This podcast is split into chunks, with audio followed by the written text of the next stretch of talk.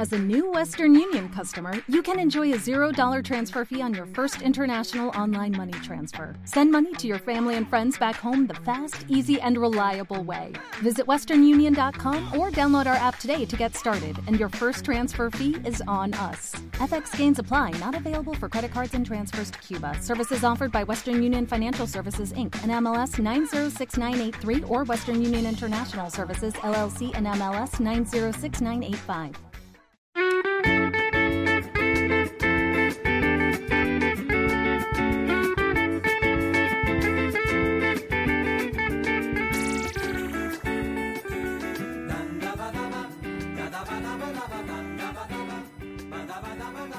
Hola amigos de grandes maricas de la historia y bienvenidos a el gran panteón de los olvidados.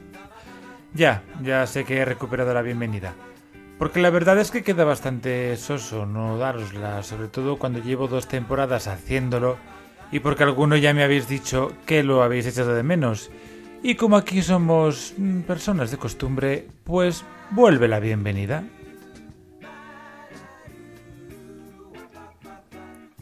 Una semana más nos toca edición Bollo.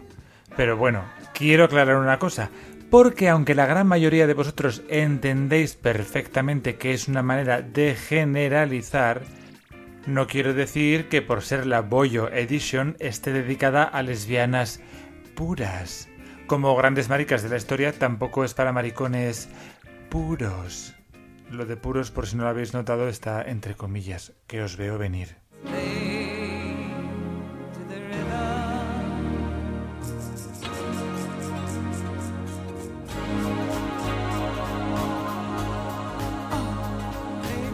Como habéis visto en muchas de las entregas, y además lo he mencionado de manera explícita, muchos de esos personajes son bisexuales.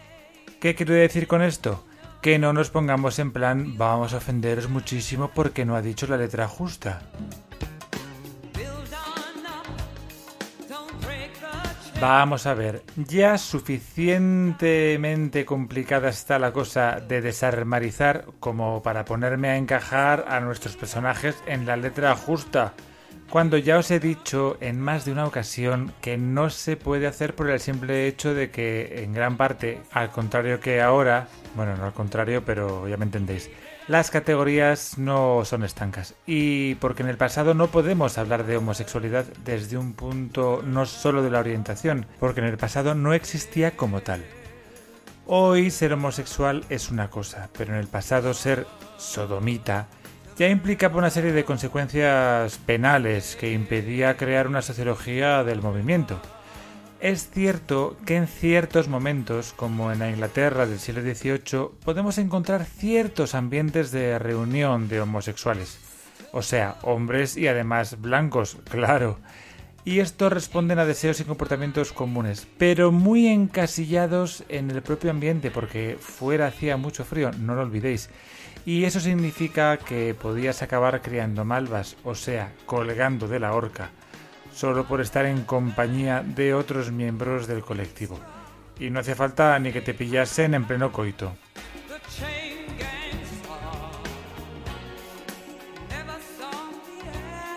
Dicho esto, también quisiera una vez más, que ya lo hice en el primer episodio de este podcast allá por 2020, que entendierais que no es mi intención que este podcast sea una colección de señores blancos, pero es que ya bastante difícil está encontrar miembros del colectivo de los que hablar durante 20 minutos, que son muchos folios, amiga, como para rascar en tramos de población que de por sí, por la discriminación social que sufrían, ya era difícil que pudieran dejar rastro en los archivos de la historia. Desanima bastante recibir comentarios de Vaya, esto está muy basado en los hombres blancos europeos. Queridos, en vez de hacer este tipo de comentario, podéis coger y sugerir personajes o poneros a investigar a ver si veis que es tan fácil meter los morros en la historia y sacarle chicha al tema, porque sinceramente muchas veces me dan ganas de contestar muy mal. Y además con toda la razón. Si te vas a cagar en el trabajo desinteresado de una persona que además lo está haciendo por amor al arte, porque esto lo estás escuchando y a mí no me lo paga nadie. Y son muchas horas de lectura, investigación, redacción, selección musical, etc. Si vas a cagarte en ello, como digo, mejor piénsatelo dos veces y te ahorras el tea y el shade, amiga. Y piénsate si te gustaría que te hicieran lo mismo. O te haces con una buena biblioteca, un micrófono, un editor de audio, eh, mucha paciencia, mucho tiempo y te montas el podcast a tu gusto. Madre mía, Otto, te habrás quedado a gusto. Pues sí, gracias. Y ahora vamos con nuestra protagonista de hoy, que es la primera escritora profesional que dio la pérfida Albión, o sea, Inglaterra. ¿Cómo que la primera escritora profesional? Pues eso, la primera mujer que pudo vivir de los beneficios de su labor como dramaturga y novelista. Que diréis que vaya cosa. Pero es que estamos hablando de una mujer, que ya lo tenía complicado solo por serlo, y del siglo XVII. Pero no solo eso, es que la tía fue una mujer de rompe y rasga que se achantó ante muy pocas cosas. Para empezar fue una mujer muy poco convencional para su época, porque su actitud fue marcadamente participativa en cuestiones políticas y literarias, plasmando en su obra sus inquietudes en contra de la esclavitud o del papel que se le atribuía a la mujer en la sociedad de su tiempo, sobre todo en lo afectivo e incluso en lo sexual, y dejó una huella tan pero que tan marcada en la historia que nuestra Virginia Woolf dijo de ella All women together should let flowers fall on the tomb of Afra Ben, for it was she who earned them the right to speak their minds. Todas las mujeres unidas deberían echar flores sobre la tumba de Afra Ben, pues fue ella quien nos consiguió el derecho a expresarnos. Toma ya. Pero bueno, vamos a ponernos primero con un poquito de biografía.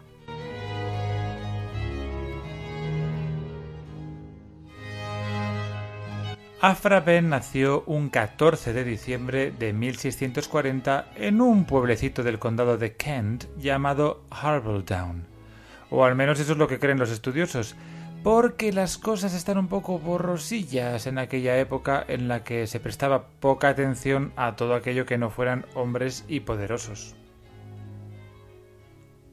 Respecto a su educación formal tampoco se sabe mucho, porque eso de que las mujeres aprendiesen a leer o escribir tampoco es que estuviera muy bien visto, y más en el momento de la historia de Inglaterra en que estaban en plena guerra civil.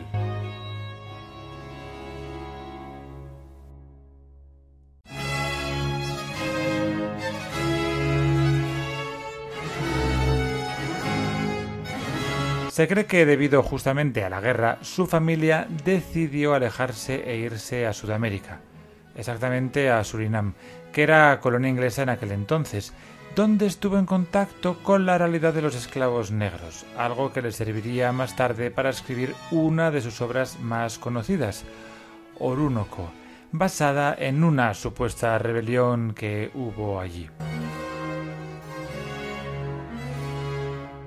Pocas cosas se saben de nuestra protagonista en esta época de Surinam, y en parte es gracias a que Afra siempre mantuvo un perfil biográfico bastante bajo en sus escritos, eh, recreando su vida, según su propia conveniencia.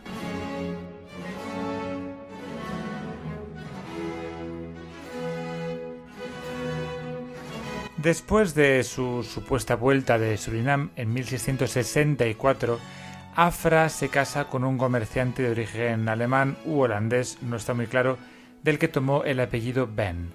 Aunque al parecer no duraron mucho, no se sabe si porque se separaron o porque él murió.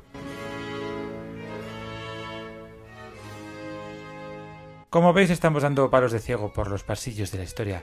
Pero bueno, las cosas ya habían cambiado en Inglaterra tras la restauración de la monarquía en el trono de Inglaterra y la vuelta de Carlos II. Afra, que ya había empezado su carrera literaria como dramaturga, le dedica al rey una obra de teatro y nuestra amiga acaba en la órbita de la corte en plena guerra anglo-neerlandesa. Y es a causa de este conflicto que se convierte en espía para la corona inglesa y se va a Brujas con un nombre clave, Astrea, que lo utilizaría en más de una ocasión también para escribir.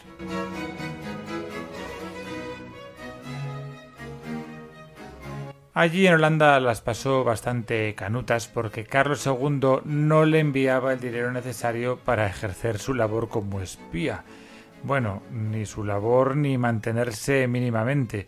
Así que la pobre Afra tuvo que empeñar sus propias joyas y endeudarse pidiendo dinero a todo el mundo hasta que al final estaba de deudas hasta las cejas.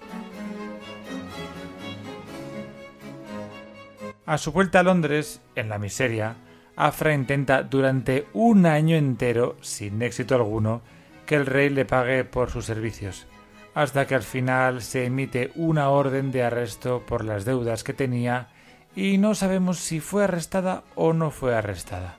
Como os he dicho, no están las cosas muy claras en esta época. Agobiadísima de la vida, o sea, sin marido y con deudas, a Afra no le queda más remedio que ponerse a escribir, irónicamente, para la compañía de teatro del rey y también para la de su hermano, el duque de York.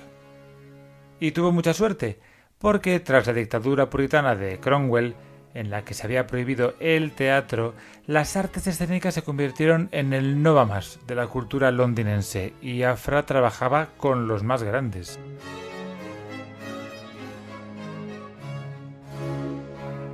Afra publica y estrena una obra de relativo éxito, El matrimonio forzado, en contra de los matrimonios concertados, comenzando así su denuncia pública de las desigualdades de las mujeres en la sociedad y defendiendo que las mujeres pudieran disfrutar de libertad sexual no solo fuera del matrimonio, sino en el matrimonio.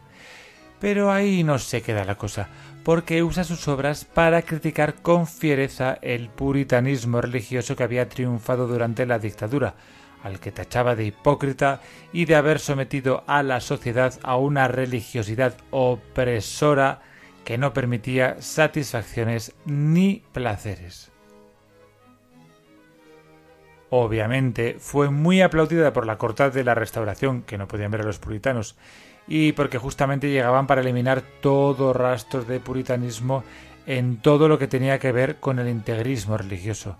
Pero claro, Afra era mujer y no les hacía mucha ilusión esto de que una mujer tuviera una actitud tan altiva y masculina, y menos después de que nuestra escritora se liase con John Hoyle, un abogado bisexual que era el escándalo de la sociedad londinense, y de hecho le intentaron juzgar por su bisexualidad, pero no consiguieron condenarlo.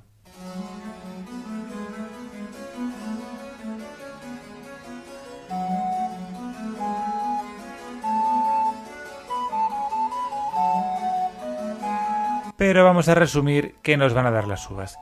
Tras unos años de éxito y amiga de lo más granado de los escritores de la época, como el gran John Dryden, el poeta oficial de la corona, la actividad teatral empieza a decaer y Afra se dedica a la prosa, escribiendo bajo seudónimo obras bastante escandalosas para la época y otras ya con su nombre, como Orúnoco, de 1688, que narra, basándose supuestamente en su estancia en Surinam, la desgraciada historia de un esclavo africano que lucha contra los convencionalismos por el amor de Imoinda, la hija de un general.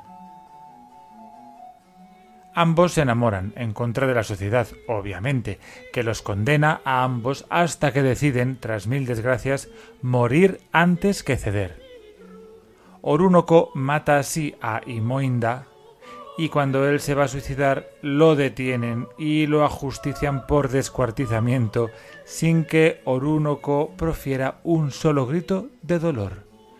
Toda una fantasía del siglo XVII, amigos.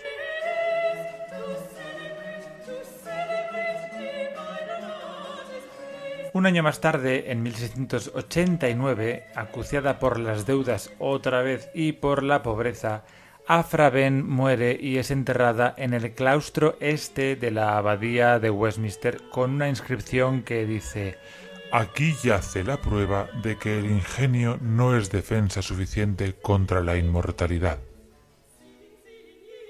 Pero Otto, vaya chapa que nos has metido. Si hasta la has matado y no sabemos nada de si le iba la carne o el pescado. Ay, sí, perdón. Eh, pero es que es una figura tan excepcional en sí misma sin tener en cuenta su sexualidad que se me ha ido un poco la olla.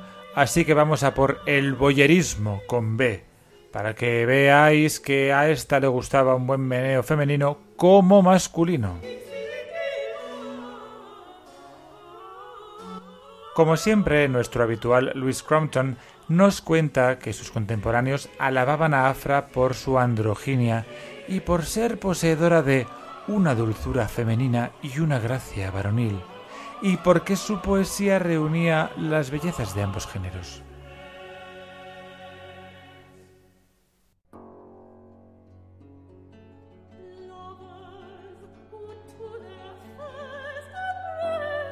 Su obra poética, que es bastante erótica, está dirigida a los hombres, pero también lo hace con cierta fascinación hacia las mujeres. Y continúa Crompton explicándonos que a nuestra escritora le gustaba jugar con las ambigüedades del género, y lo hacía con la misma maestría que ya lo había hecho Shakespeare un siglo antes con sus sonetos.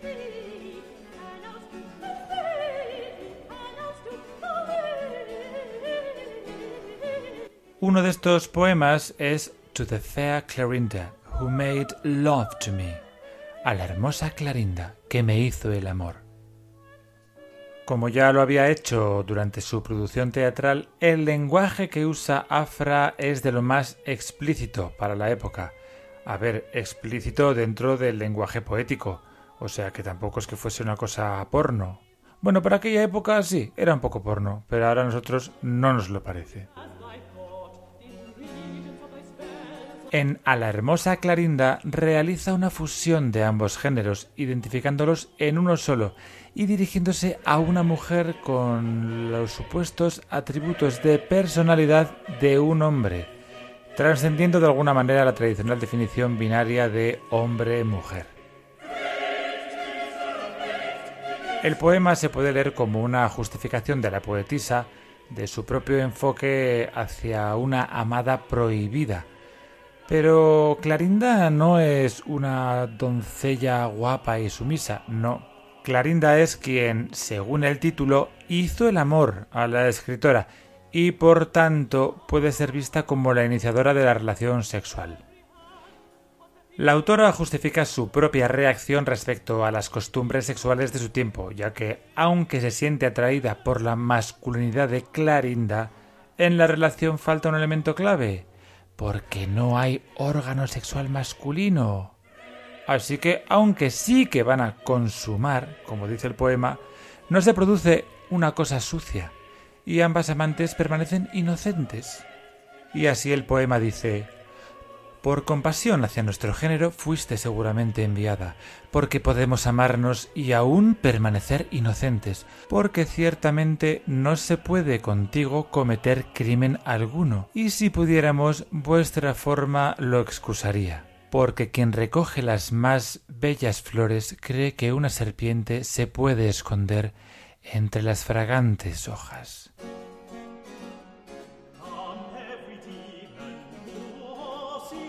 Vamos, que la autora se alegra mucho de que la chica se le haya puesto delante y de que no tenga pene.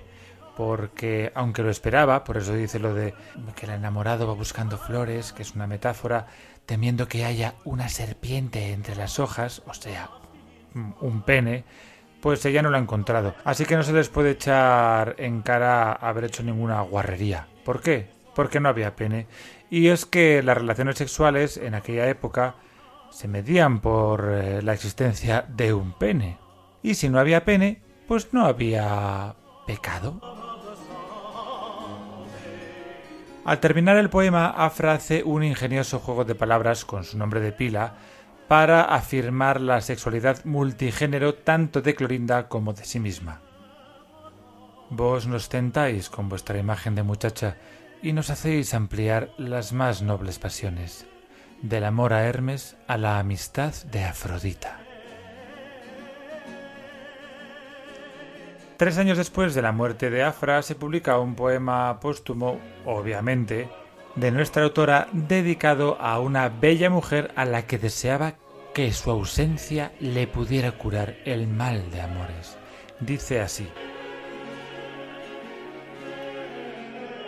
En vano a los bosques y desiertos me retiro para escapar de la bella encantadora que admiro.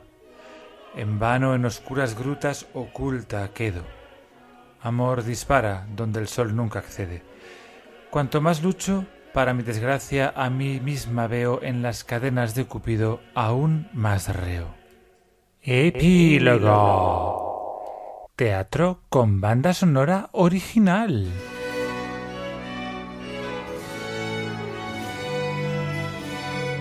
Como ya hablamos cuando le dedicamos el capítulo a Guillermo III de Inglaterra, antes de la restauración, o sea, de la vuelta de la monarquía al poder en Inglaterra, el país había sufrido la dictadura puritana de Cromwell, que decidió que tenía que limpiar de impurezas a la sociedad inglesa, llevando a cabo un proceso de purificación en todos los estratos de la sociedad, en especial en lo que tenía que ver con las artes, sobre todo las escénicas, tanto el teatro como la música, que prácticamente fueron prohibidas.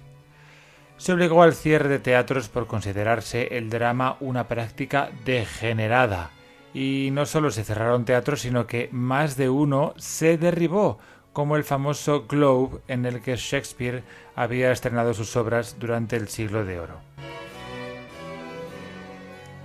Respecto a la música, patatas de lo mismo no solo se prohibió la música instrumental, sino que además se disolvieron los coros, las formaciones vocales de las catedrales, de iglesias, y la verdad es que todo quedó reducido básicamente a los salmos que cantaban los fieles cuando iban a misa.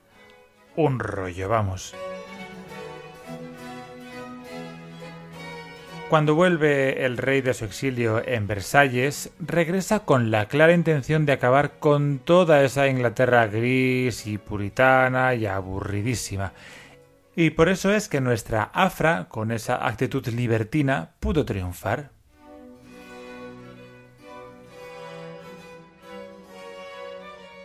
En el teatro no solo se estrenan nuevas obras, sino que se vuelve a los clásicos isabelinos, o sea, a Shakespeare pero les dan un lavado de cara para eliminar las cositas sangrientas y darle un poquito más de glamour. ¿Cómo? Pues añadiendo música a las obras de teatro y generando una nueva forma musical propia de los ingleses, la mask, una especie como de semi-ópera que mezclaba el teatro con episodios en los que había ballet, se cantaba, había coros, había intermedios musicales, etc. Por suerte para los ingleses, y la verdad es que para la historia de la música, por allí estaba el gran Henry Purcell, el gran músico de la restauración británica. No solo tuvo el cargo de organista en Westminster, sino que compuso música para los monarcas Carlos II, Jacobo II, Guillermo de Orange y María, y llegó a ser conocido como el Orfeo británico al final de sus días. Henry Parcel escribió odas a Tutiplen en honor de los reyes, para sus cumpleaños, las coronaciones, los funerales y, como no, escribió muchísima música para esas obras de teatro, muchas de las cuales eran bastante malas. Pero bueno, estamos en el siglo XVII y la vida no está como para hacerle ascos a el trabajo. Una de las músicas más conocidas de Henry Parcel la escribió para una obra, de hecho, de Afra Ben, Abdelazar o La venganza del moro. Y hay alguna otra por ahí que os he puesto. Pero lo curioso de esta obra es que sería la inspiración de un método didáctico que creó otro gran marica de la historia de la Inglaterra del siglo XX, que no fue otro que Benjamin Britter, compositor.